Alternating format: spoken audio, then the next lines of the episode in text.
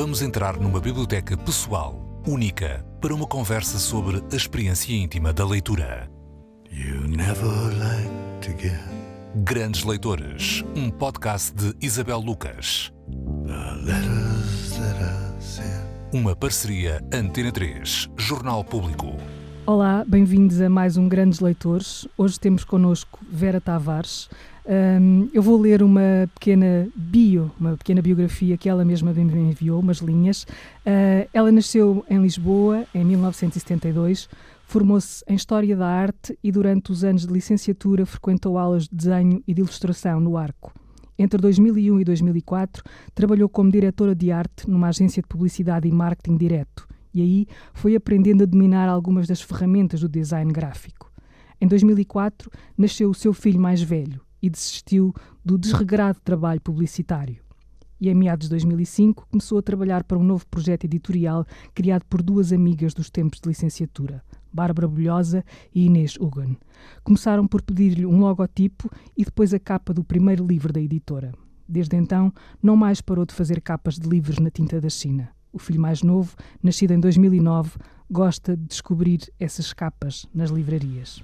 Além de tudo isto, a Vera é uma grande leitora e escolheu a escritora Dulce Maria Cardoso para se juntar a nós mais tarde nesta conversa. Olá, Vera. Olá, Bem-vinda. Isabel. Obrigada pelo convite. E, e pronto, não sei se sou uma grande leitora, mas pronto, pelo menos sou uma leitora. És uma leitora.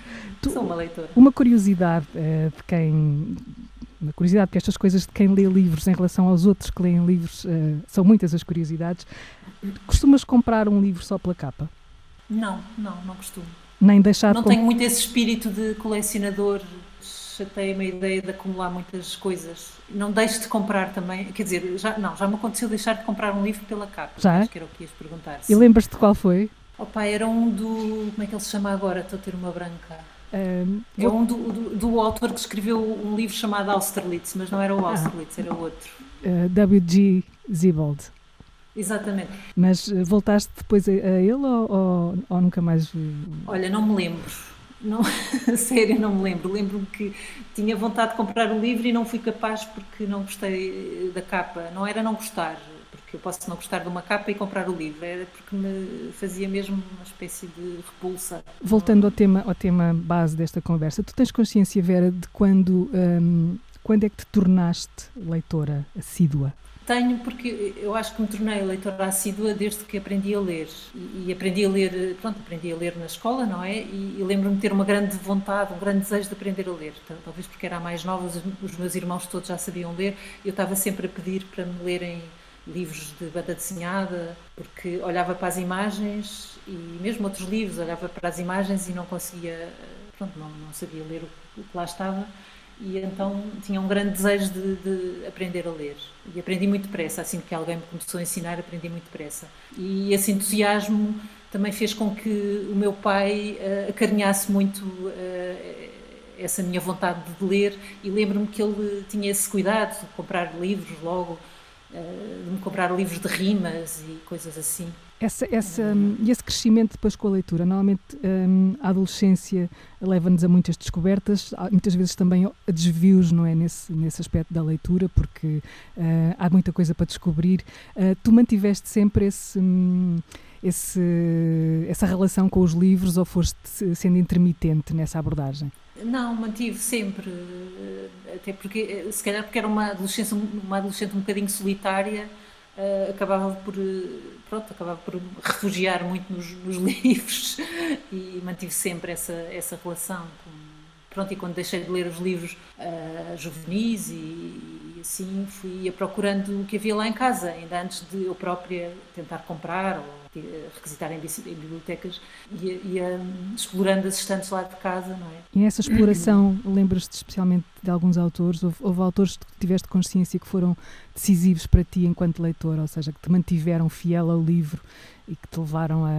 que alimentaram a curiosidade por outras coisas, eh, para não desistires? Ah pá, eu tinha curiosidade por, por, por quase tudo, não é? Havia coisas que depois se calhar não conseguia ler, mas sei lá, lembro-me.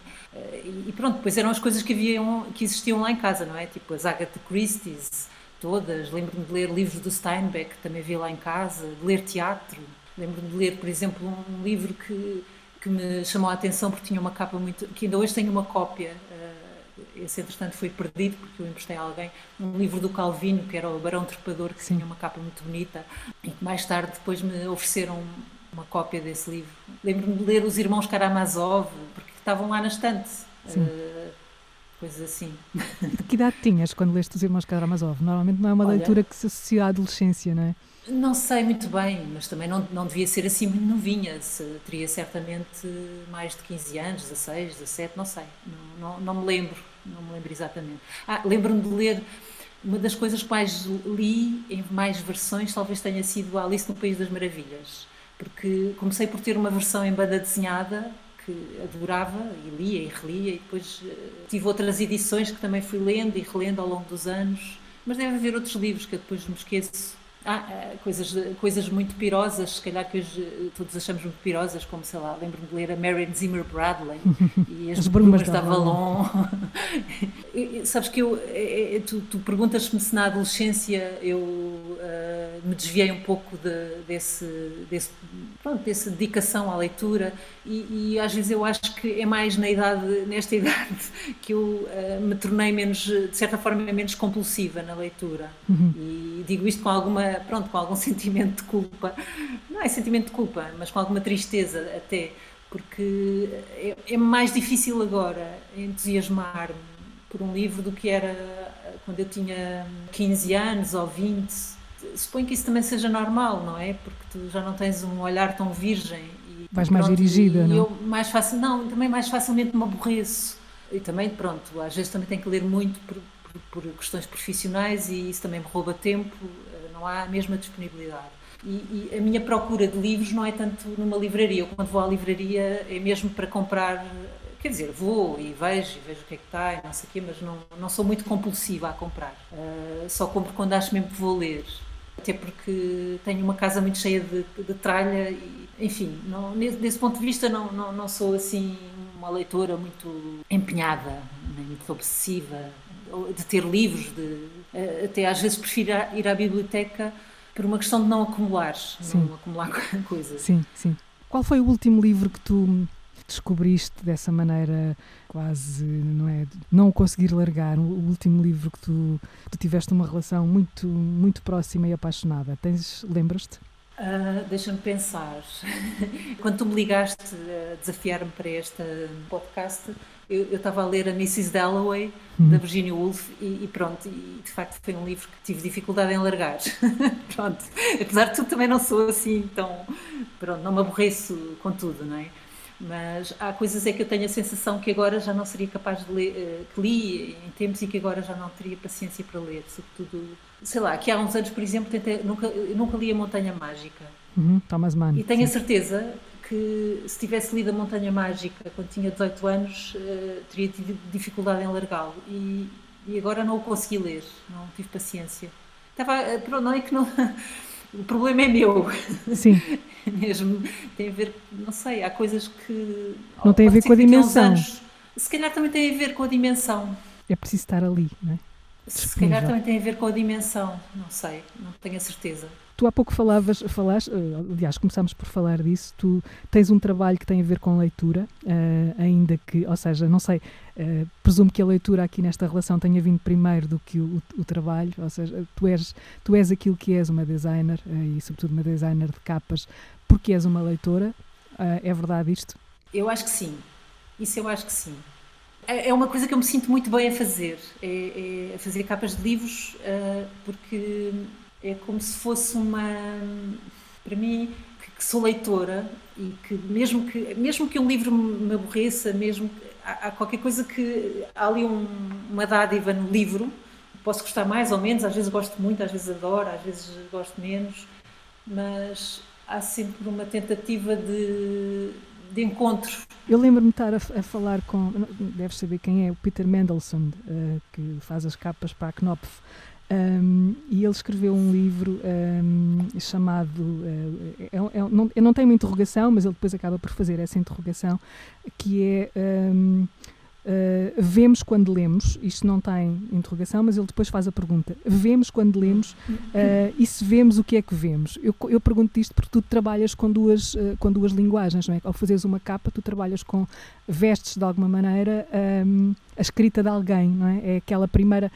A capa de um livro é a primeira imagem de um livro. Um, tu, essa, essa relação com a escrita, tanto quando és leitora sem ser, sem ser designer, quando. quando quando és designer, é feita de imagens, sobretudo, ou, ou não? Como é que tu te relacionas com, com, com a leitura de uma maneira e da outra?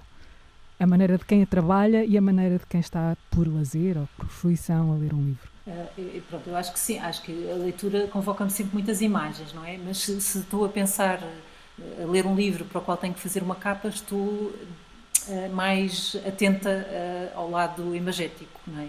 Uhum. Aí sim, estou, aí estou ativamente à, à, procura de imagens sugeridas pela, pela, pela escrita, embora, mesmo que não seja esse o, o objetivo, não tenha nenhum, nenhum compromisso, as imagens vêm-me sempre à cabeça quando estou a ler um livro. E agora eh, depois de vários anos a fazer capas, também acabo por ler quase todos, uh, e sobretudo quando gosto, quando estou a gostar muito, estou o tempo todo a pensar que imagem é que eu traria para uma capa do, do, do, livro que estou a ler, mesmo que não tenha que o fazer. E às vezes tenho vontade de fazer. Sim, tipo, olhas, olha, vês aquilo que estás a ler, olhas para a capa que lá está e dizes, eu faria diferente, eu faria... Sim, quase sempre eu faria diferente, independentemente de gostar da capa que lá está ou não, uh, tenho a noção de que quase sempre faria diferente. E na leitura, Isto. quando estás nessa, nesse processo, chega-te um, um, manuscrito, chega-te um, dizer manuscrito também já é uma, uma, é uma palavra ultrapassada, não é? Chega-te um original, chega-te um original, original. e na, na, leitura desse original há momentos, aquela espécie de epifania em que tu sabes que encontraste a capa? Ou... Sim, há, há, há. Às vezes não às vezes estou ali indecisa e, e pronto. E, olha, por exemplo, no, no, no, no retorno da Dulce foi, foi muito imediato. Quer dizer, a imagem exata não, mas a forma geral da coisa, sim. Por exemplo, uma curiosidade que eu tenho: tu és leitora, estás a, estás a falar desta espécie de partilha, não é?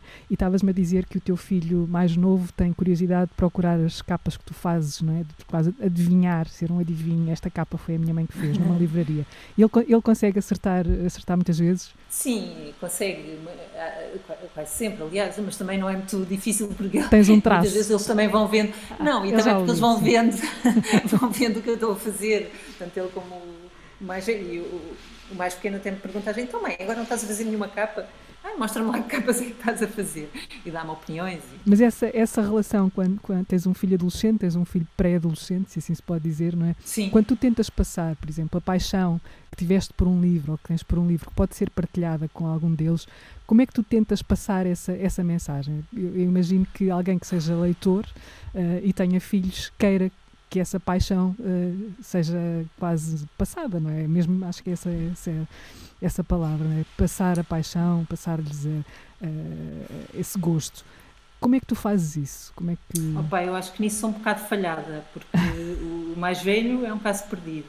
Mas estavas a falar do mais pequeno, entretanto. Do mais pequeno, uh, li, mas também todas as horas de leitura dele são. E ele gosta de ler, atenção mas são tantas as distrações que é muito difícil. As horas de leitura são sempre negociadas. É pronto, agora tens que ler, agora tens que ler duas horas. Se queres fazer não sei o quê, tens que ler duas horas, não digo, mas pronto, uma hora. Ou antes, antes de dormir tens que ler, mas é tudo tirado a ferros. A mim os meus pais nunca me disseram que eu tinha que ler. Mas pronto, eu acho que a gente também tem esta ilusão de que, assim, as pessoas que leem habitualmente ou que são leitores, eh, eu acho que são mais a exceção do que a regra pelo menos eu também observo isso, sei lá, nenhum dos meus irmãos era assim especialmente leitor. Tu, quando, quando escolheste, quando falávamos há pouco dos, dos, autores que foram importantes para ti na adolescência, ehm, eu pergunto-te agora quais são aqueles uh, que são importantes para ti, tu, tu falaste há pouco de uma descoberta da, da, da, da Mrs. Dalloway, ehm, da Virginia Woolf, mas há, um, há aqueles autores que tu segues. Uh, segues sempre, ou seja, há um livro dele novo e tu vais atrás e com, ou compras ou lês na biblioteca ou pedes emprestado, há várias maneiras de se ler um livro, né? nos apossarmos de um livro, uh, não temos que o ter, uh, essa coisa da propriedade em relação aos livros também é outro, pode ser outro tema de conversa, não é? Mas segues alguém sempre? Não, eu sou muito errática nisso. Houve uma, já houve alturas em que era menos, não é? Em que tinha mais essa obsessão. Lembro-me de uma altura em que tinha uma obsessão eh, de ler quase tudo do Herman Hesse, por exemplo, quando era mais miúda. Uh, ou houve outra altura em que lia, um, uh, lia também, e nunca li tudo, atenção, isto é sempre um quase tudo, nunca, é nunca, nunca, nunca, tudo. Uh, sei lá, lembro-me que lia muito o Conrad, a certa uhum. altura também, e aliás agora recentemente reli o, o, o Coração das Trevas também, há pouco, pouco tempo, é, que é um, lá está, é um livro pequenino. Sim, a dimensão importa, né? muitas vezes, né? Sim, às vezes importa. Bem, não estou a brincar, não, não, não, é, não, é, assim tão verdade. Uma coisa que agora também gostava de reler, gostava de reler eh, o Dostoevsky, gostava de voltar a ler. Tens... Mas eu sempre fui muito errática Sim. nas minhas leituras. Não... Agora, pronto, falando do que tenho lido recentemente, por exemplo, mais recentemente, interessa-me ler coisas de ficção científica, por exemplo. Acho que toda a gente está um bocadinho com a mania das distopias Sim. agora mas pronto. O que é que, que, é que tens lido nessa, nessa área? Durante o verão li uma série de livros daquelas coleções uh, Argonauta, uhum. cujos nomes não me lembro. São livros pouco, pronto, que, que, não ficaram muito para a história. Agora, e não me lembro dos nomes, lembro-me de algumas histórias. Agora, recentemente li o Admirável, nunca tinha lido.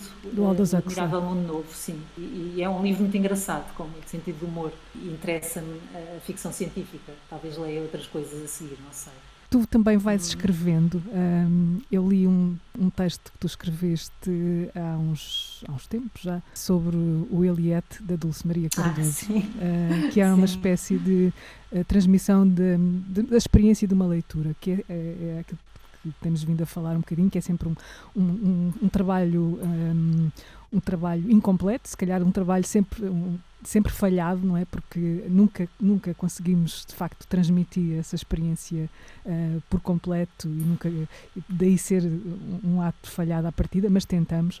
Um, tu, tu, também já, já adiantaste aqui que fizeste a capa do Retorno, voltaste a fizeste outras a seguir, de outros livros da, da Dulce Maria Cardoso, um, a Eliette é um caso. Uh, Porquê é que tu escolheste, tu Vera Tavares, porquê é que escolheste uh, Dulce Maria Cardoso para se juntar a nós nesta conversa hoje? É quase uma escolha natural para mim, porque pronto, eh, tenho trabalhado os livros dela, não é? Já li, acho que li praticamente tudo, todos os livros que ela escreveu, posso não ter lido uma coisa ou outra, não, não sei, mas pronto, conheço bastante bem o trabalho dela e tenho muita admiração pelo trabalho dela e também porque tenho uma relação de de amizade e de troca de ideias eh, e porque o que ela escreve me ajuda a pensar e para mim pensar é uma coisa muito importante. pensar, pronto, os livros ajudam-nos a pensar também, não é? Pensar sobre nós, sobre o mundo. E pronto, e das conversas também mais, eh, para além do meu marido, das conversas mais interessantes que tenho sobre livros ou sobre, sobre a vida em geral, se calhar são, muitas delas são com a Dulce. São uma extensão da literatura? Não sei, não sei se são uma extensão da literatura. Eu acho que a literatura às vezes também é uma extensão da vida, não é? Sim. Por isso não punha assim as coisas tão, tão. E a gente se calhar nem fala assim tanto de literatura. Mas encontraram-se na literatura, não é? Foi a literatura sim, que, vos, que, vos, que, vos, fez uh, encontrar. Olá, Dulce, uh, Dulce Maria Cardoso. Olá. Uh, Olá, as duas. É bom ter-te aqui nesta, nesta conversa uh, sobre, sobre livros, sobre, sobre leituras, sobre leitores, sobre essa relação que é de um escritor também com os seus leitores e vice-versa. Uh, a Vera é tua leitora, uh, além de ser tua amiga, além de ser a pessoa que te faz as capas dos livros. Eu pergunto-me o que é que a Vera ainda te terá para perguntar, mas ela tem coisas para te perguntar, ao que parece, e, e hum, vou deixar, se calhar, a Vera fazer eh, a primeira pergunta à Dulce. Vera. Como é que tu achas que, que a pandemia e o, modo, e o modo como a pandemia tem acentuado este meio de comunicação? É engraçado que agora estamos a falar umas com as outras, não é? Mas de alguma forma eu acho que a pandemia acenteia, acentua o, o meio de comunicação pelas redes sociais, etc., cuja, cuja ferramenta principal é a escrita.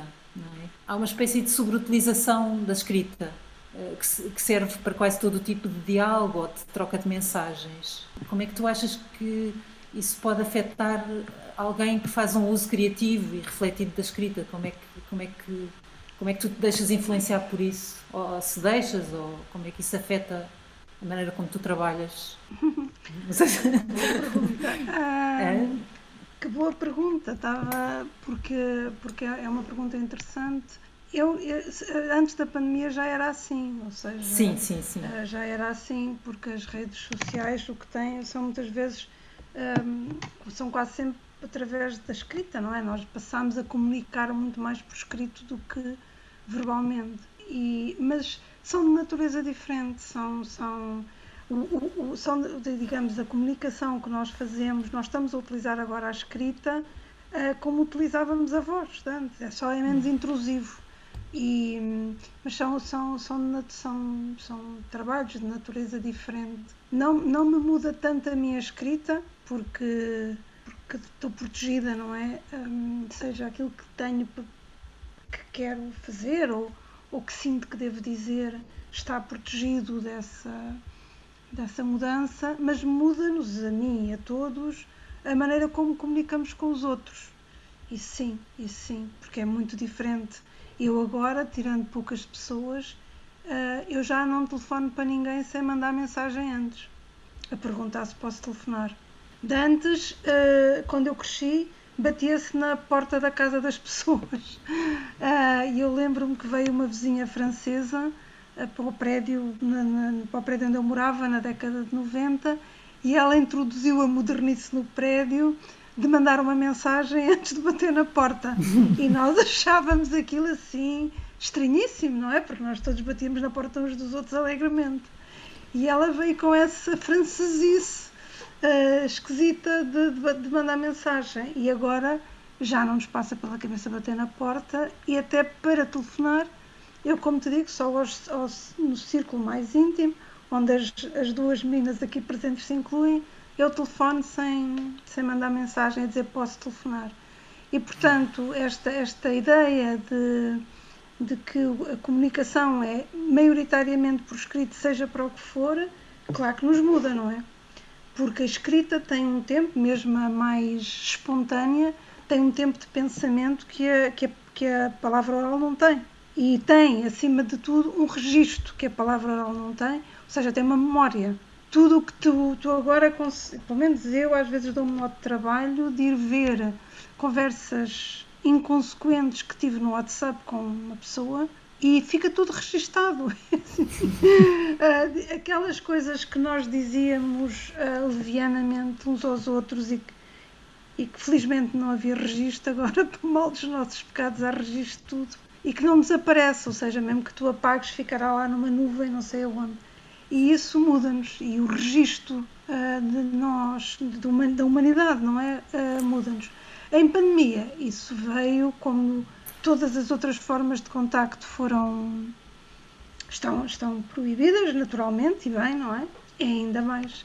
Portanto, sim, estamos num processo de grande mudança em termos comunicacionais, mas em termos para mim de escrita não, a não ser refletir sobre estes fenómenos, não é? Uh, não, me, não me altera muito. Grandes leitoras com Isabel Lucas por exemplo, tá, desculpa-me ter-me na conversa, estavas a falar de, dessa, dessa escrita mais, mais imediata e mais noviana e mais sem pensar que, que toda a gente hoje, hoje uh, faz, não é? Inevitavelmente. Uhum. Alguns com mais consciência, consciência disso, outras com, com menor consciência disso. E estava-me a lembrar das biografias de escritores, não é? Por exemplo, como é que, se, como é que daqui a uns anos se farão as biografias uh, dos escritores? Uh, antes os escritores escreviam cartas pensadas, como tu estavas a dizer, e enviavam aos seus pares, ou, ou uhum. alguém que não fossem os seus pares, os seus amores, as suas, os seus amigos. Um, e tudo aquilo parecia fazer parte do mesmo registro. havia um estilo que se reconhecia naquelas cartas. Agora eu pergunto-me uh, se tu, como escritora, um, ehm, como possível biografada daqui a uns anos, alguma vez pensas nesse, nesse lado de desse lado de o que é que a nuvem dirá de mim uh, que eu talvez não quisesse nada que ela dissesse. Não é? Olha, aquilo, aquilo eu, eu interajo muito pouco nas redes sociais, assim, digamos, não sou tenho, tenho o Facebook maioritariamente para fazer partilhas profissionais, ou anúncios, ou pedir recomendações, etc. Uh, e depois o Instagram é, é, são coisas quase familiares que eu decido pôr um, um diário. Portanto, acho que indo por aí vão dizer ela gostava de papas da veia. era, não era não, não, não era uma fotógrafa por aí além, etc. Acho que não tirarão grande coisa um, disso, uh, mas não me preocupo, nunca me preocupei com isso, nem com a. faz parte do, do, do, do, do traço de personalidade que, que, não fiz nada por ele, acho que nasci assim, não é? Há características que nascem connosco e eu nunca me levei muito a sério e portanto e continuo a não me levar felizmente e portanto nem tenho aquela ideia que, que há ai, vou escrever isto e depois isto mais tarde alguém vai pegar, sabes? Não tenho nada dessa ideia. Acho que ninguém vai pegar, espero que não.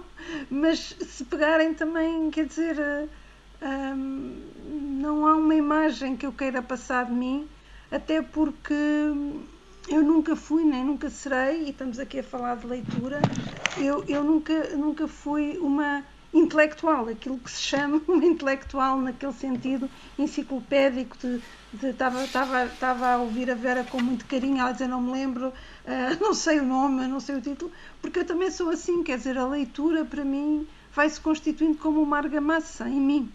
Uma argamassa que eu muitas vezes eu sei um, um, pensamento, sei que não é meu, sei que o li, mas não sei a quem pertence. E também nem vou procurar, não, não me faz falta, não, uh, nunca fui, uh, e aliás até fico às vezes incomodada quando ouço pessoas de citação em citação, porque me parece, para além da inevitável vaidade. Exibição de sabedoria. Exibição, exatamente, uh, que para mim é tão é quase tão feia como as outras como outra exibição qualquer, de qualquer outro sinal de riqueza. Um, e portanto não o faço, a não ser que venha mesmo, mesmo a propósito. E fico impressionada porque eu até tenho boa memória, mas não é uh, de todo para isso. E é como se leitura... tornassem também, desculpa interromper-te, é como se, se, essas leituras se tornassem uh, vários filtros através dos quais tu depois vais. Uh, claro, olhando o que te rodeia e exatamente, e até construindo. Tu evidentemente. Sim. Uma espécie de apropriação tens... involuntária também, não é? Sim. Também, também. E de, e de constituição da personalidade. E de constitu... Eu já disse várias vezes, por exemplo, que a minha vida amorosa teria sido necessariamente outra se eu não tivesse lido a Madame Bovary aos 14 anos. um, e sabes, e sabes dizer porquê? Outra. Porque, porque ao ler que não percebi nada, não é? Que já contei isto várias vezes e só me pus a vigiar a minha mãe e as vizinhas a ver se elas tinham amantes, porque não percebia, não percebia nada daquela inquietação da Ema, não é?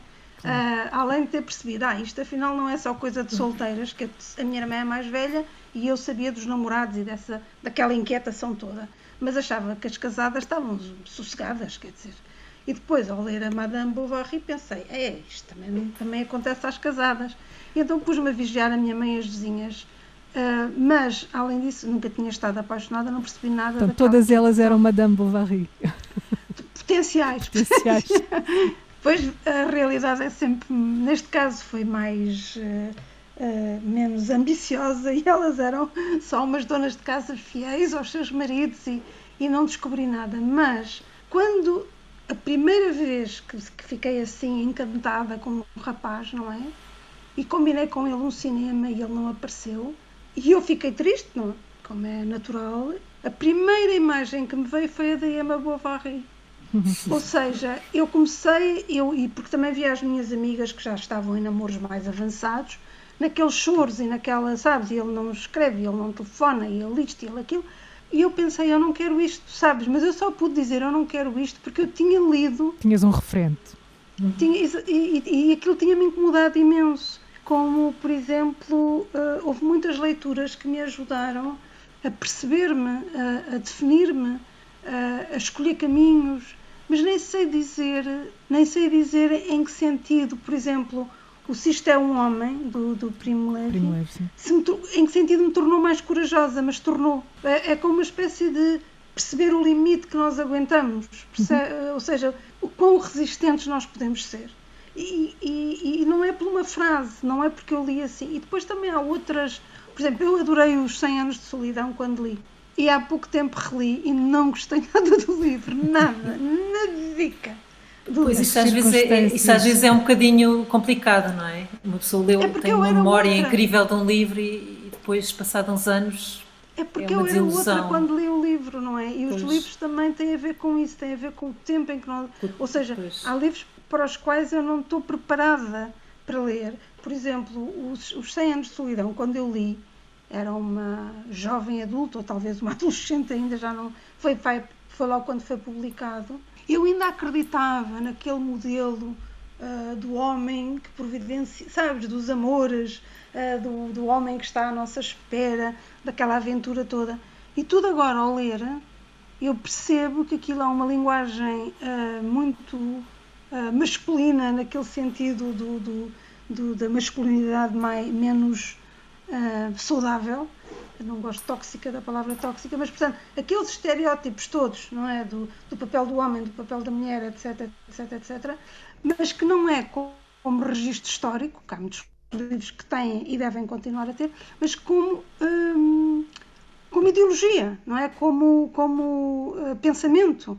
E isso já me incomoda mais. E, portanto, não gostei nada de ler o livro. Ou seja, o teu e, presente de leitura estou... é outro. Pois, porque agora, agora já sou velha. Eu acho que há uma coisa, acho que há uma coisa engraçada nisso, não é? Que eh, recentemente eu sinto muito isso, que é uh, as coisas que nós lemos. Eu não consigo deixar de ter. É preciso ter cuidado com isto, não é? Que é, por um lado, a gente não consegue deixar de ter uma perspectiva, por exemplo, de género ao ler coisas que não tínhamos quando há sim, 10 anos sim, ou há 20 sim. anos atrás. E há coisas que há coisas que não se salvam, provavelmente. Os 100 anos de solidão, não sei, teria que reler também para, perceber, para ter essa percepção que tu tens. Há coisas que provavelmente não se salvam mesmo. Há outras em que tu uh, sentes essa, uh, essa barreira, não é? mas que apesar de tudo se salvam, têm outras coisas, quer dizer, não, ou seja, eh, não, não, não conseguindo claro, deixar de ler nada à luz, é à luz disso, à luz disso, à luz de, de, destas coisas, do género e das, e das identidades, não é só da identidade de género, de outras identidades também, uh, como por exemplo ler o, o, agora o Coração das Trevas, não consigo uhum. deixar de ter isso presente, uh, como é óbvio, de uma maneira diferente da que tinha quando quando tinha 15 anos ou 16, não tem nada a ver a consciência que tínhamos nessa altura, que eu tinha nessa altura, deste tipo de questões. Mas, apesar de tudo, acho que ainda, por exemplo, no caso do, do Coração das Trevas, ainda é uma leitura que nos ensina qualquer coisa, mesmo carregada de, de algum preconceito eh, de toda a visão do homem branco ocidental. É uma leitura que ainda, que ainda nos ensina qualquer coisa de bastante valioso. Isso, isso. Mas, mas o, o, os 100 anos de solidão também tem aquela parte inventiva e metafórica também muito interessante e continua a ter. Não, mas do ponto de vista dizer... político também, não é só do ponto é... de vista estilístico e metafórico, sim, do ponto de vista sim, também sim, político. Estamos aqui a falar de duas. Desculpa interromper, estamos aqui a falar Desculpa. de duas coisas que têm, têm, muito a ver com a leitura e que neste momento parecem indissociáveis da literatura, não é?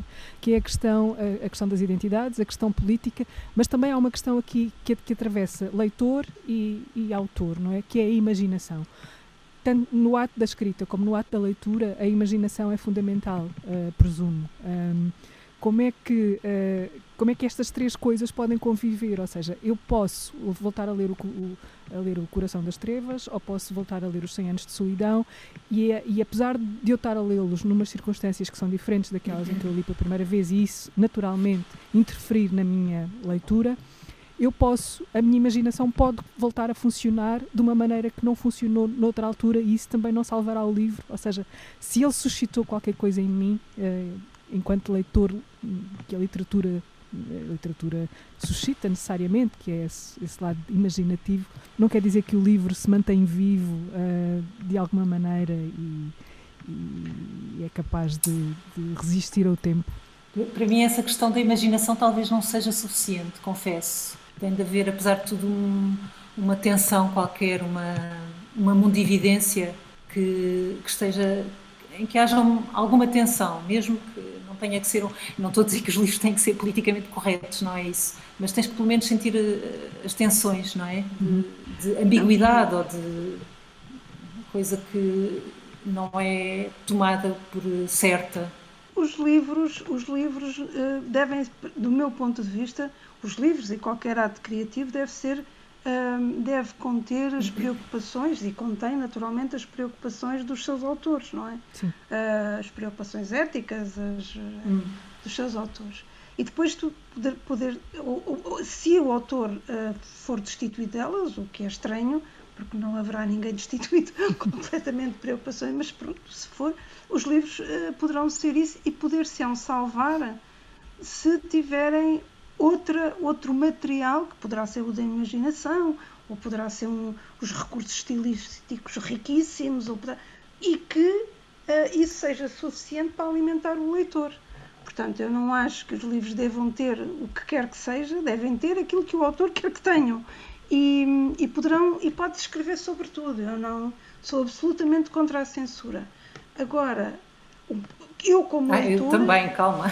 Sim, sim, sim. sim, é isso, é uma questão eu, pessoal. Eu como leitora é? é? que retiro, pois. por exemplo, uh, e também acontece nos livros e acontece em qualquer proposta criativa. Eu, eu, acontece o contrário. Eu há muitos anos também vi o Paris, Texas, o filme do Vin Wenders, e achei uma coisa mesmo entediante e agora eh, eh, revi e achei um filme fantástico, uma obra-prima. Porquê? Porque eu acho que é um filme, pelo menos, que para mim é um, é um filme sobre a impossibilidade do amor, não é? Ou, pelo menos sobre a durabilidade e, e sobre a solidão. E eu agora já estou em condição de perceber.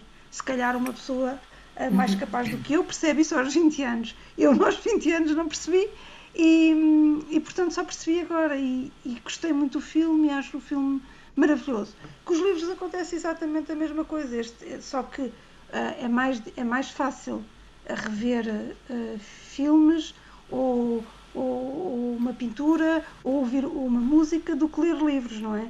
Porque os livros Sim. são sempre horas e portanto normalmente a pessoa, pelo menos eu que sou muito curiosa, pensa assim, ai, há tanta coisa que ainda tenho que ler, ai, não vou reler. É o tempo. Uh, é o tempo, sim, é o tempo e a curiosidade. Sim. Eu sou muito curiosa sobre, eu não, sobre o que se está a fazer. Eu, eu, eu tenho facto... um problema que é ser muito esquecida. Então podes ler um livro como se então fosse a primeira reler. vez. Sim, sim. E também às vezes tem, tem, tem graça tu reler coisas que não são.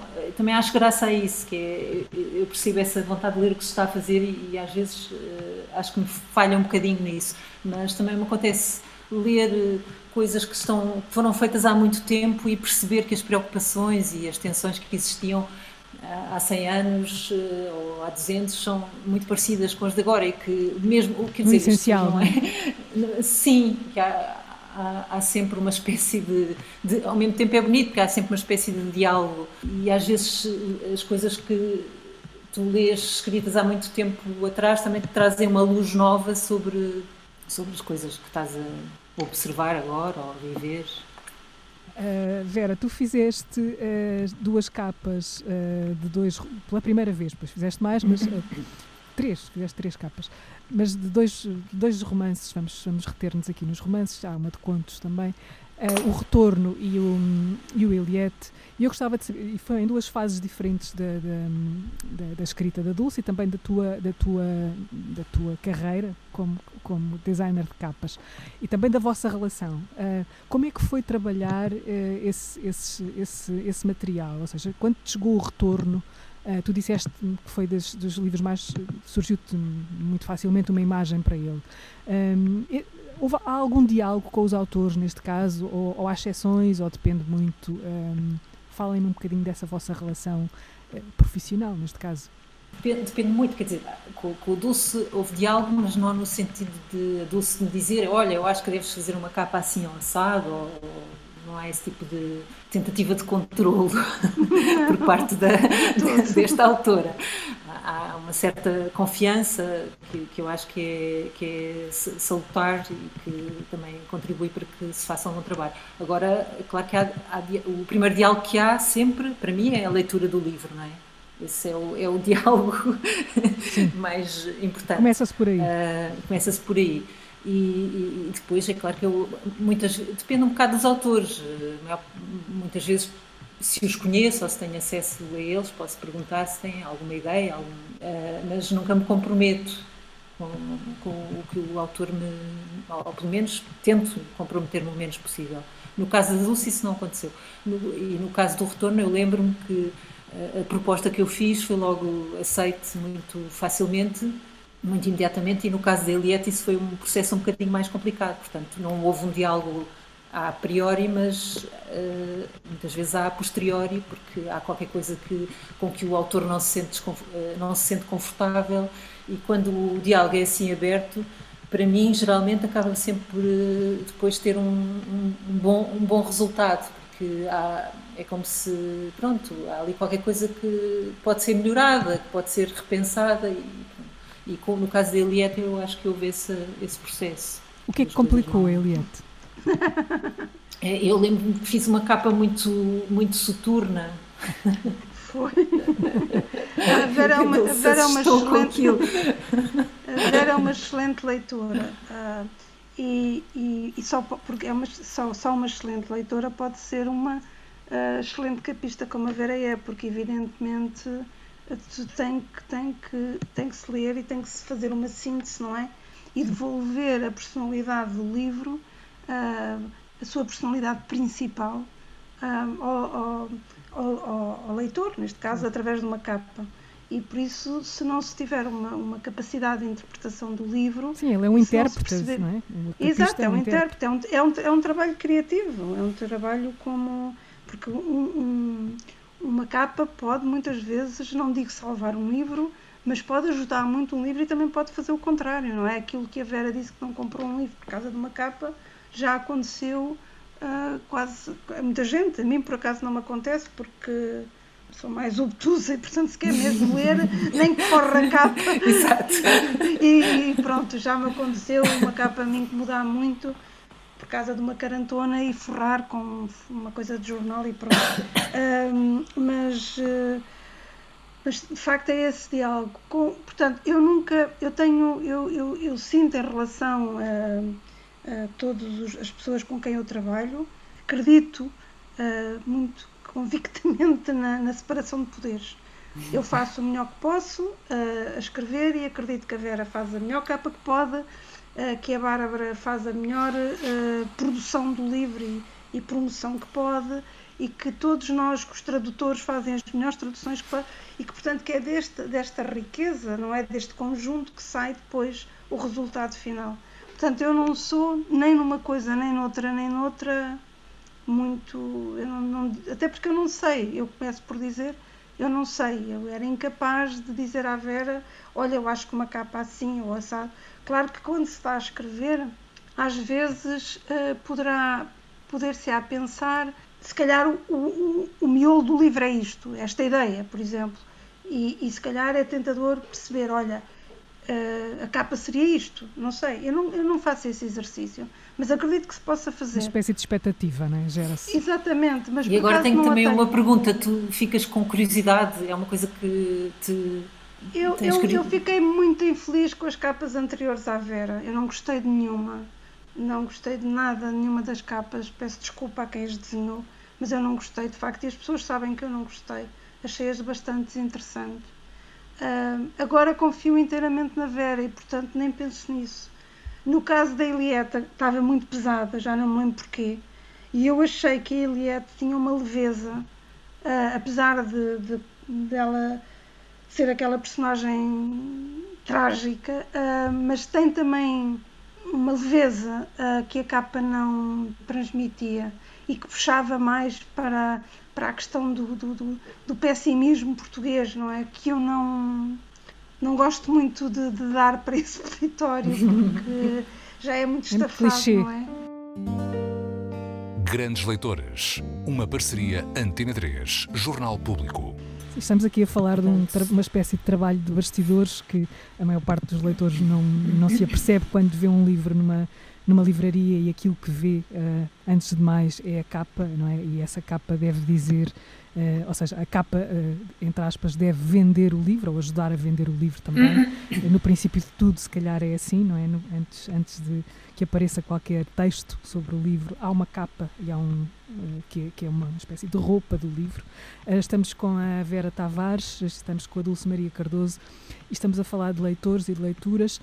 E há uma coisa que eu acho que todos os leitores uh, são em relação a outros leitores, que é, são voyeuristas. Uh, não sei se acontece convosco, uh, que é tentar perceber, por exemplo, aquela espécie de torcicolo que se tem nos transportes públicos para tentar perceber qual é o livro que aquela pessoa está a ler, uh, a expressão que, que ele está a fazer. E eu pergunto-vos às duas, porque a Dulce, antes de ser escritora, foi leitora e continua a ser leitora, portanto, e uma coisa vai se alimentando da outra, presumo que num ciclo pouco, muito orgânico. quais são as vossas manias de leitura? Enquanto leitores? Ou seja, uh, cada uma de vocês, o que, é que, o que é que vos define? O que é que vocês sentem que é um tique especialmente irritante ou não irritante? Ou que é, é muito vosso em relação, em relação aos livros, em relação aos livros enquanto leitoras? Olha, eu já fui eu já fui já fui uma leitora muito diferente do que sou agora. Eu fui uma leitora voraz que lia de, do princípio ao fim sem nunca abandonar um livro. Porque é, é quase um, pecado, não é? Exatamente, e pronto, e porque achava sempre que havia de haver ali qualquer coisa uh, interessante e que, e, e, que a coisa ia correr bem. E depois fui-me tornando cínica, não é com o tempo, e percebi que às vezes não corre mesmo nada bem e que é só perder tempo.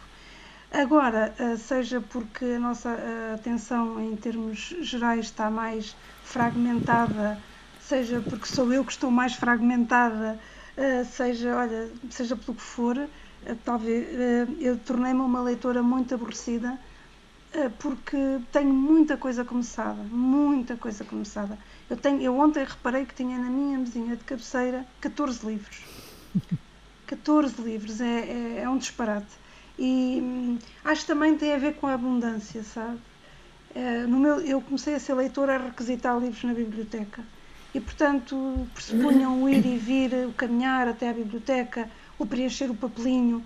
Era um, neste momento, uh, e com as compras agora online, é, é pôr no cesto, pôr no cesto, os livros ficam cá todos acomodadinhos e sim, e, e isso irrita-me imenso, irrita-me imenso. Fico hoje, por exemplo, quando vejo esse disparate, porque não se consegue fruir uh, com tanta quantidade.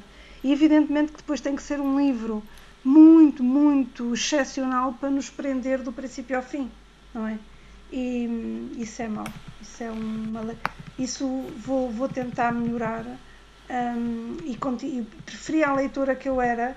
Evidentemente não posso, já não tenho o tempo que tinha aquele o verão adolescente, não é? Que dava para, para tudo. Já não tenho isso, infelizmente. Acho que já ninguém tem voltar. esses verões, não é? Pois, pois, já ninguém uhum. tem. Mas gostaria mais de voltar a essa leitora que eu era, que era uma leitora consistente Agora sou uma leitora intermitente, um, fragmentada e com cada vez menos confiança na opinião que tenho sobre as coisas, porque penso sempre, eu se calhar não dei a devida atenção, se calhar estava a ler cinco coisas ao mesmo tempo e, e não gosto disso, não. Confesso que não gosto disso. Olha, tens lugares específicos de leitura, manias, sublinhas, não sublinhas, dobras páginas, Uh, como, é, como, é, que arrumas essas, essas coisas? Olha, que... neste momento, como tive que mudar de casa, tenho uma estante de livros completamente conceptual. Como é provisória, a minha estante é conceptual, ou seja, os, os, o, o, que são prateleiras de madeira e o que faz de, de, de tijolo, digamos assim, ou de estrutura, são os próprios livros. uns livros Os livros são alicerces. De... Exato, são alicerces uh, serão livros a que não vou voltar ou que, ou que, me interessam menos e portanto há uma espécie de livros a, a, a suportar livros. É Função muito utilitária. Muito utilitária. E, e, pronto, e como, como quando há rumo fica ali toda arrumadinha por ordem alfabética e um gosto. E depois, depois não dou um mês para que aquilo comece outra vez a ficar tudo torto e, e não dou três meses para que esteja outra vez o caos. Um, não sou organizada em nada, seria estranho ser nos livros. A mesma coisa com a leitura. Não, tanto sublinho como não sublinho, como dobro páginas. Uh, durante muito tempo tive uma caturra que, que mordia, que picava os livros, então tenho imensos livros recortados que eu achava que era a leitura da Ru. Um, Ru é o nome da caturra, sim. Era o nome da caturra, sim. E portanto tenho muitos livros lidos pela Ru, que ela cortava, as páginas cortava picava. Um, não sou colecionadora, tal como a Vera. Um, no outro dia dei conta que não tenho a primeira edição do Retorno, mas arranjarei maneira de a ter. Um, Podes ir a um alfarrabista. Exatamente. Uh, não sou colecionadora, não tenho. Uh, empresto livros e também não aponto a quem os empresta e perdi muitos. E também fiquei com alguns sem querer, porque também me esqueço. Uh, pronto, é um caos. Resumindo. Vera, Resumindo. Já pensaste? É, pronto. Sim, sim, sim. uh, não, é, é, é revejo-me em muitas coisas que a Dulce diz, só, só, talvez não tenha o, o sentimento de culpa. de, é assim, também deixo muita coisa pelo princípio. Cada vez mais me acontece começar a ler livros que depois não continuo. O, meu pesar em relação a isso é mais porque um, é mais essa perda desse tempo de entrega uh, exclusiva que em tempos uh, senti e que agora tenho mais dificuldade em sentir. Não é? Eu lembro, por exemplo, de um verão em que eu devia ter para aí 15 anos e que estava a passar férias com a minha mãe no Algarve, na Quinta da Balaia, e nós íamos todos os dias à praia. E houve um dia que eu disse à minha mãe que me deixasse ficar em casa, queria ficar em casa o dia todo porque queria ficar em casa o dia todo sozinha a ler O Nome da Rosa, de Humberto. e não conseguia parar de ler, portanto só queria estar a fazer aquilo, não queria fazer mais nada. E, e é muito difícil recuperar essa. Até porque não havia interrupções. Essa sensação. Não é? Sim, não havia interrupções, não havia telemóveis, não havia redes sociais a distrair-nos o tempo todo e, portanto, a capacidade que nós tínhamos de ler ininterruptamente um livro do princípio ao fim, ou mesmo eu vejo isso até com um filme ou com uma série de televisão eu até nem faço tanto isso, mas faço um esforço consciente para não o fazer. Mas às vezes estou a ver uma série de televisão, um filme com o meu filho mais velho e estou o tempo todo a ter que lhe dar encontrões porque ele está a olhar para o telemóvel ao mesmo tempo que está a ver o filme. E é uma coisa que me irrita porque é uma indisponibilidade uh, para estar concentrado numa só coisa. E, e, é mais isso que me chateia do que propriamente o, o, começar um livro e não o conseguir acabar. Embora a minha capacidade, quando era mais nova, a minha capacidade de sacrifício, de continuar a ler, mesmo que aquilo não me estivesse a interessar, muitas vezes produziu frutos. Uh, a sério, muitas vezes produziu frutos, sei lá. Eu lembro-me de ter imensa dificuldade em, em, entrar, por exemplo, no crime e castigo. Aquilo estava mesmo a custar, estava-me a ser doloroso, penoso mesmo e de ter a tentação de abandonar. E a certa altura eu lembro-me de estar, isto já não era tão nova assim, já, já foi na, em jovem adulta, devia ter uns 20, 20 anos, 21, 22.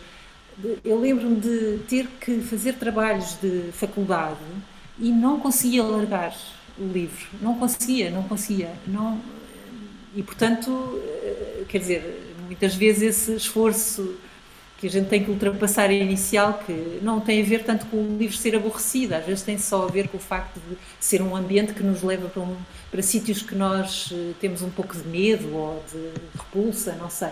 É ultrapassar aquele, aquele sinto ponto. Isso que, sinto que sim, sinto que isso muitas vezes rendeu frutos. E também, pronto, agora também me sinto relativamente contente porque uh, nos, assim, no, no, tem a ver com fases também. Há fases em que eu não consigo ler nada, não consigo. Também tem a ver com fases e tem a ver com a sorte de apanhar um livro que me interessa ou não num determinado momento. Mas também sinto alguma satisfação porque nos, nos últimos dois meses ou no último mês consegui ler três livros do princípio ao fim sem, sem esforço. ou quatro, portanto isso também me deixa, também me dá, dá um certo contentamento. Uh, e, e, também como a Dulce eh, sou caótica, sub, uh, não sublinho muito os livros por uma razão, geralmente não tenho um lápis à mão e tenho preguiça de me levantar para ir buscar. E por isso, e por isso vou dobrando páginas, uh, dobro imensas páginas para, para depois voltar a certos sítios. E em relação à arrumação de livros é uma coisa que mais vale não falar mesmo, porque é, uma inexistência. Esse, esse, esse um caos. Estavas a falar desse dobrado de páginas ou desse sublinhar, não é? Que, que é, às vezes é mais uma esperança do que outra coisa. É sentir que temos um território marcado, se quisermos voltar, ele está ali, não é? Mas raramente lá voltamos, uh, também por falta desse tempo, uh, desse tempo que, que, muitas vezes não nos deixa lá voltar. É, é, é, é, uma relação muito de apropriação também, no sentido menos egoísta aqui, mas, mas de estar à mão, saber que, que há uma coisa que está ali à mão. Uh, antes de fazer uma pergunta final. É uma coisa também, desculpa lá, sim, assim, uma espécie de, de, Sim, eu acho que tens razão em dizer que é uma apropriação, é quase como nisto nós temos sempre esta tentação de domínio, de alguma forma, sobre, sobre o objeto, não é? O, uh, pronto, e, e, quando vir as páginas são.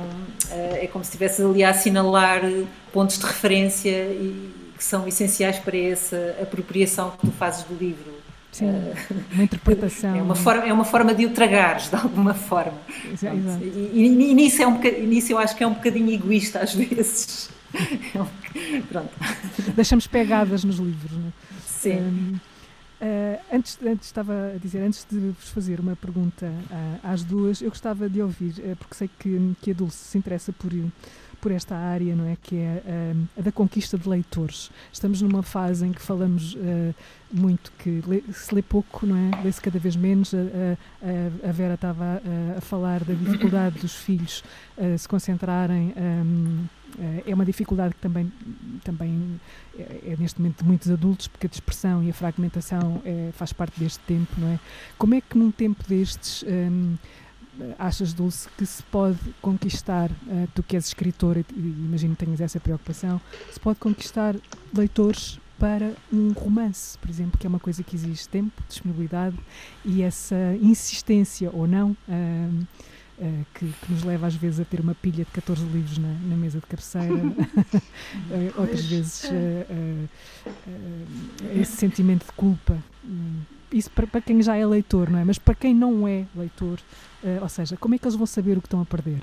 Eu quando vou às escolas, eu normalmente não convidam-me para eu ir lá falar dos meus livros ou de outros livros que eu queira e eu não, não levo livros, nem meus, nem eu, eu, eu falo da, da experiência da leitura e o que é que a leitura, que é que, o, que pode, pode uh, fazer por eles.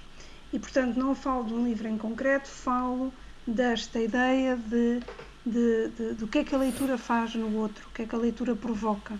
E normalmente fico muito otimista porque as perguntas que eles fazem no final são muito entusiasmadas são perguntas eh, de quem quer perceber melhor, porque eu digo-lhes sempre que a leitura nos permite transportar para outros mundos, que é que nos permite ser outros, que nos permite experimentar ser outros, que nos permite experimentar a empatia. Dou-lhes depois exemplos concretos, evidentemente. Um, Digo-lhes como é que a leitura me foi útil em determinados passos da minha vida e, portanto, falo dessa experiência da leitura. Eu nisso não sou eu não sou daquelas otimistas irritantes, penso eu, uh, mas eu acho que a leitura está garantida. Uh, infelizmente, nunca será uma atividade de massas, uh, porque, porque nunca foi. Porque nunca pois, foi. Sim. e portanto não, não será, quer dizer, não é expectável que se torne.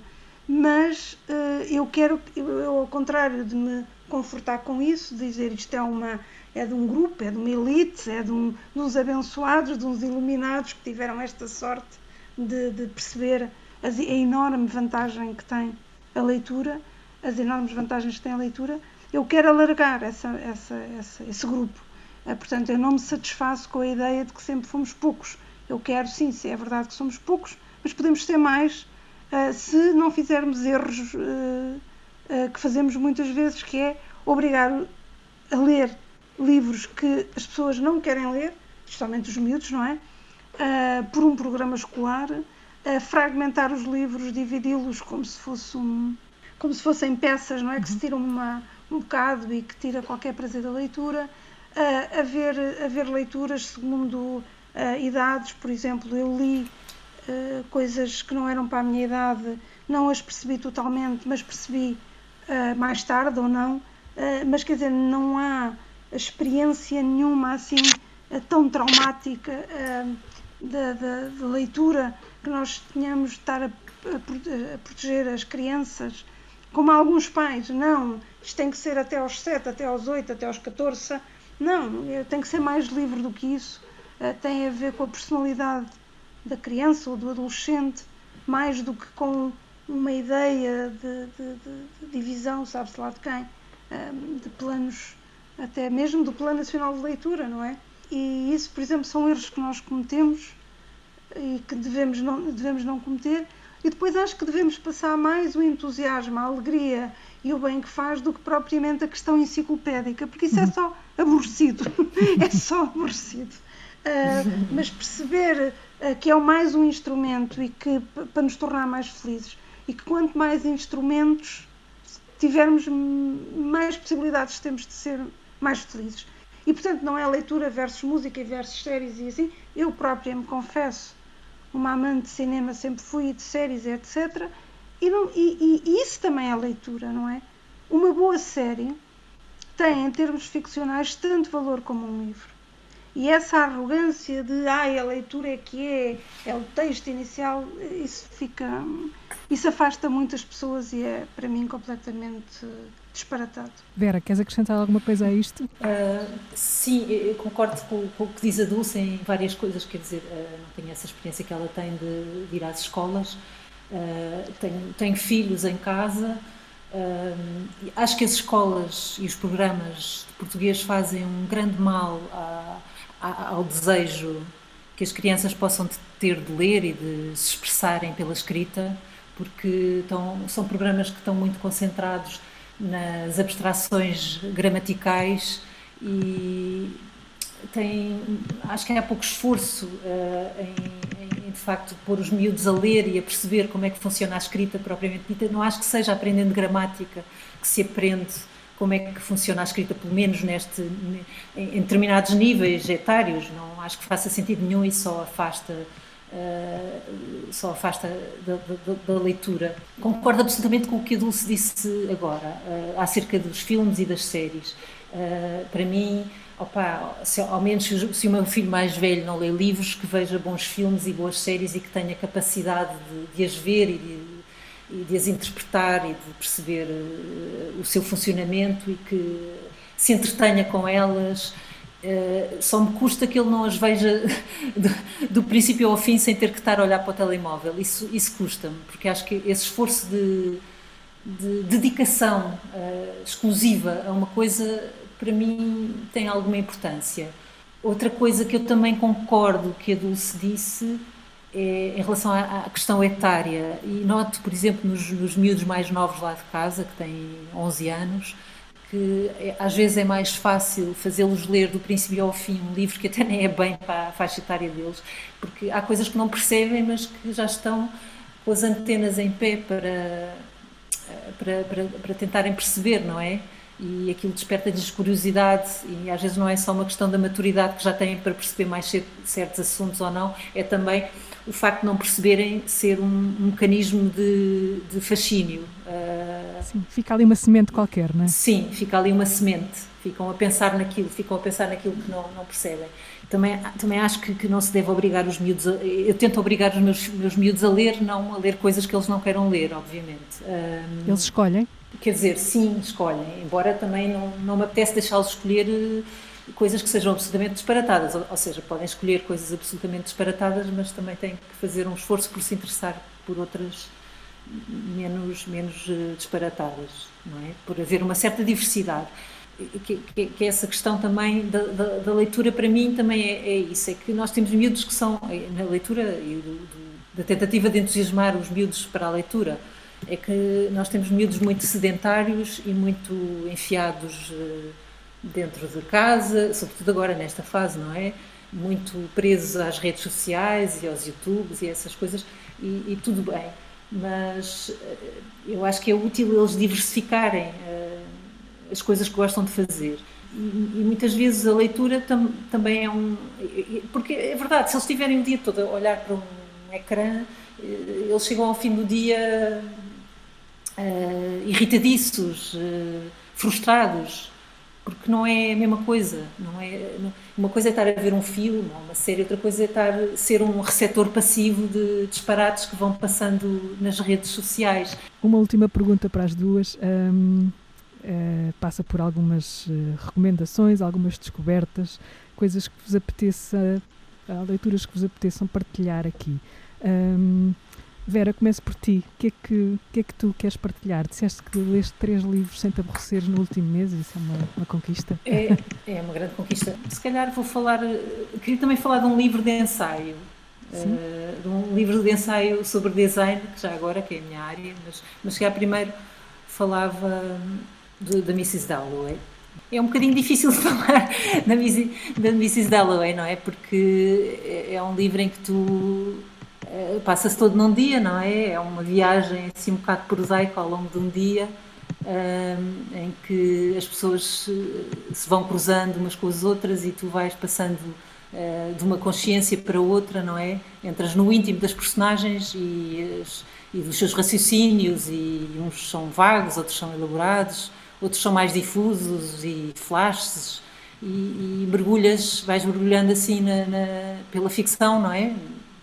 Mergulhas no, na, na, realidade todos os dias uh, e, em, e, no mesmo enredo tens uma diversidade enorme de temas que podem ser desde a festa da Mrs. Dalloway até à tragédia de uma morte de um rapaz que veio da guerra, não é? Porque é um livro escrito pouco depois da guerra. Sim. E estes acontecimentos todos uh, vão-se tocando uh, de uma forma assim solta porque, só porque são testemunhados pelos mesmos personagens que se cruzam com ambos e não têm que ter relações diretas entre eles. E, portanto, vai, isto é pretexto, quando tu entras na cabeça das pessoas, é pretexto para uh, reflexões de coisas tão diversas como uh, os costumes que se operaram depois da guerra, sei lá, a miséria da vida conjugal, as disputas de classe, uh, se, a forma como a sociedade lida com, com quem não se ajusta e é uma viagem introspectiva e muito introspectiva, mas ao mesmo tempo faz-nos sair de nós e, e, e, relativizar uma série de coisas, as, as crenças, as, as posições, uh, a grandiloquência uh, de, das intenções, não é? Porque quando tu entras no, na cabeça das pessoas, essa pronto, às vezes elas estão muito mais preocupadas com coisas um pouco mesquinhas até sim, do que propriamente com sim. sim. Então, isto é um livro de uh, ensaios de design, chama-se A Força da Forma e é de um crítico e professor de design que é o Mário Moura e foi publicado já há dois anos pela, pela Orfeu Negro. E então é, reúne ensaios muito diversos e ricos uh, que falam de imensas coisas, a relação entre o centro e a periferia, as identidades, a relação do design com o feio, por exemplo, uhum. a história, a história, a história de, das relações entre tipógrafos e designers, eh, a história, o design de publicações, por exemplo, como o Independente ou a revista Capa e a forma como uh, as implicações com, com, as aspirações programáticas e, e, políticas e culturais, não é? Criaram uma série de leitores, relação... uma geração de leitores, a Capa e o Independente, sim, são responsáveis sim, sim. por muitos leitores. E, são, e pronto, há uma dimensão programática nisso, isso é importante, não é? Não é por acaso que isso acontece e é interessante essa, esse estudo, esse estudo que é um estudo complexo. Pronto, e fala também muito dos lugares comuns de design que muitas vezes concorrem para que a sua história seja um bocadinho fechada sobre si mesma uh, e sobre um certo canon que é visto como uma espécie de ponto de chegada assim universal, inquestionável. E, e há uma crítica grande a este tipo de este tipo de formatos. Às vezes há um formato muito glamouroso da história do, do, do, design, que é a história de, de, dos grandes génios do design, que é depois em que se colecionam, geralmente são homens, não é? Os seus ateliês e colecionam-se assim uma série de historietas dos seus encontros, episódios anedóticos associados a, a campanhas. E é, um, e é, uma abordagem pobre que deixa de fora a história das próprias formas, não é? E das suas genealogias e a forma como eh, as afinidades e as circunstâncias em que, em, eh, que não são lineares nunca, que são sempre dependentes de, de uma ramificação de formas que podem ser gráficas, literárias, eh, institucionais e que estão muito longe de uma, uma ideia de, às vezes, que há acerca do design, que há uma espécie de ideia de pureza funcional e neutra que é preconizada por, por, esse, por, um, por um discurso canónico que ainda subsiste. E aqui há uma tentativa de historicização que eu acho que é muito, para mim é muito interessante e de ligação também com a política e com a ética, que para mim tem essa dimensão que é, que é muito interessante. Portanto, é, a quem está, se interessa por estes temas de design, eu aconselho vivamente. Obrigada, Vera. Pronto. Dulce, uh, tens recomendações? Tenho, tenho, recomendações. Primeiro, para começar, que também gosto muito do Mrs. Dalloway, da, da Virginia Woolf. E, e, aliás, é um livro importantíssimo na história da literatura porque uh, é o primeiro em que, em que a ação se passa num dia, portanto, uhum. subverte a narrativa tradicional, uhum. que era então, até então tradicional, e é muito importante e é de facto um muito bom livro. Um, e, e, também, também o recomendo, apesar de ter sido a Vera a lê-lo recentemente, é de facto um dos meus livros também. Um, e os outros são. Eu, eu, eh, do que eu gostei muito de ler e que consegui lá estar a ler até ao fim, o que, o, que foi um de que se chama da, de uma editora nova agora, que é a Bazarov, uhum. que é O Deserto Sonoro, Sim, da Valéria Luizelli. Exatamente. Gostei muito desse livro, gostei muito da surpresa de que o do som nas nossas vidas, não é? Que estamos num programa de rádio e faz muito sentido perceber como o som é importante, não é? E eu que tenho até um ouvido duro, uh, nunca me tinha dado conta que estamos ah, rodeados de barulhos, barulhos, barulhos e sons. E, e depois também aquela, aquela deriva do casal e da família e daquela família não funcional. É um livro uh, muito, muito moderno, no, no bom sentido que o moderno é e, e, é bem pensado e é bem escrito. É uma escritora muito recomendo. nova. Exatamente, é uma escritora muito nova, por isso há esperança, há esperança, há esperança. e, e o que me permite ser a tal otimista irritante.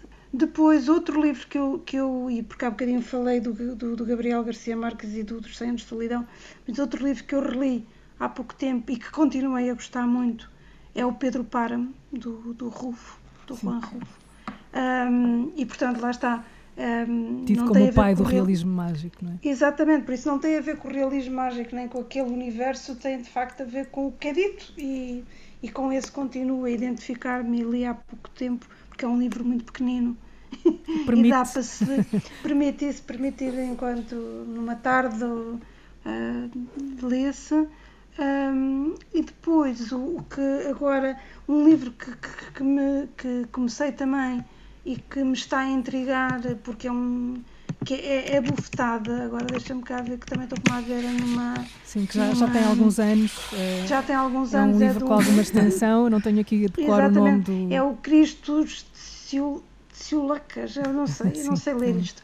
É um australiano e é um livro uh, que, que, eu gosto muito, e esse ainda vou, vou a meio, porque começa tudo com um incidente completamente banal que é alguém que dá uma bofetada a um miúdo numa, num, num churrasco. E eu gosto muito deste, desta, desta, do cotidiano, aliás, como se nota na, naquilo que eu, que eu escrevo, eu gosto muito de, da literatura a partir de ações banais, de, de, de, comportamentos banais, de episódios banais. E este livro uh, parece-me uh, trabalhar isso, eu ainda vou a meio, mas estou entusiasmada, acho que vai ser dos que, dos que acabarei. Vou e tomar nota. Manda-me promessa. Tomemos todos nota. Eu vou... Agora, queria, agora queria dizer uma coisa bonita também, até para dizer da leitura. Um, e do, pronto, para estimular quem nos ouve. Eu não conhecia nem a Isabel nem a Vera, e se não fossem os livros, eu nunca teria conhecido. E nunca me teria tornado amiga, e portanto, a leitura também, além de nos enriquecer, permite esta, esta ligação, não é? É uma espécie de, de facilitador de amizades. E, e, isso, eh, se não, mais não fosse por isso, já valia a pena ter este hábito de ler. Obrigada, concordo, Dulce. Concordo. Obrigada, Vera. Uh, foi muito bom ter-vos ter aqui nesta conversa, uh, que poderia ser infinita, uh, como tudo o que acontece com os livros e com a leitura. Uh, até ao próximo Grandes Leitores. Muito obrigada. Obrigada eu também.